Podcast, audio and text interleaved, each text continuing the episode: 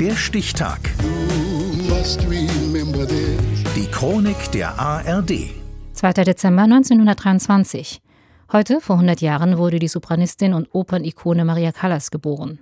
Kerstin Burlage. Maria Callas ist eine Ikone, auch über die Opernbühne hinaus.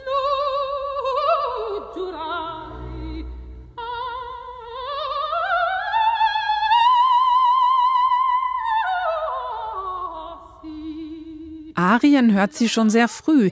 Ihre Eltern sind griechische Einwanderer, die sich in New York nur schwer einleben. Opernmusik von der Schallplatte erinnert an die alte Heimat. Maria kann gut singen und bekommt mit acht Jahren zum ersten Mal Gesangsunterricht, weil die Mutter es so will. Sie ist es auch, die 1937 nach der Scheidung der Eltern beschließt, wieder nach Athen zu gehen. Die Mutter nimmt Maria mit, meldet sie dort am Konservatorium an und schon ein Jahr später, mit knapp 15, gibt Maria Callas ihr Debüt an der Athener Oper.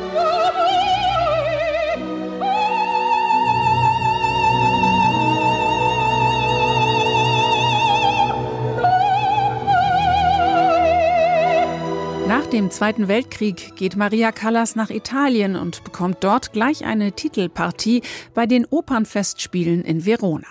Hier lernt sie auch den 27 Jahre älteren Unternehmer Giovanni Battista Meneghini kennen.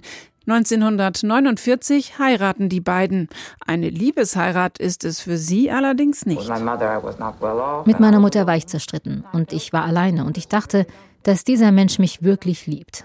Aber ich fürchte, er hat nur geliebt, was ich nach außen dargestellt habe. Er wollte so sehr, dass ich La Divina bin. La Divina? La Divina, die göttliche, wird in den 1950er Jahren der zweite Name der Callas. Da steht sie auf den großen Opernbühnen der Welt und singt hingebungsvoll mit einer Stimme, die drei Oktaven umfasst.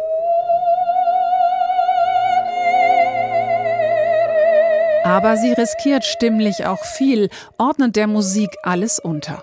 Als gnadenlose Perfektionistin ist sie selten mit sich zufrieden und kann unprofessionelles Verhalten bei ihren Kollegen nicht ausstehen. Wenn man sie nicht auf gewisse Weise dahin peitscht, dass sie doppelt hart arbeiten, entweder moralisch oder mit Wutausbrüchen, könnten sie niemals pünktlich fertig sein. Wenn ich nicht anfange zu brüllen, dann haben wir nicht das gleiche Resultat. Für ihre Wutausbrüche ist die Primadonna berüchtigt und dafür, dass man nie sicher sein kann, ob sie zur Aufführung erscheint. Sie ist oft krank, hat unter anderem Atemwegsentzündungen, Migräne und Ohnmachtsanfälle. Experten gehen heute davon aus, dass dahinter eine damals noch unentdeckte Erbkrankheit steckt.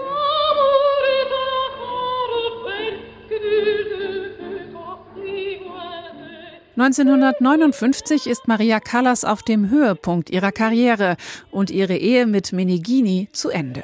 Sie flirtet mit dem griechischen Milliardär Aristoteles Onassis, doch die Beziehung mit ihm endet schon bald unglücklich.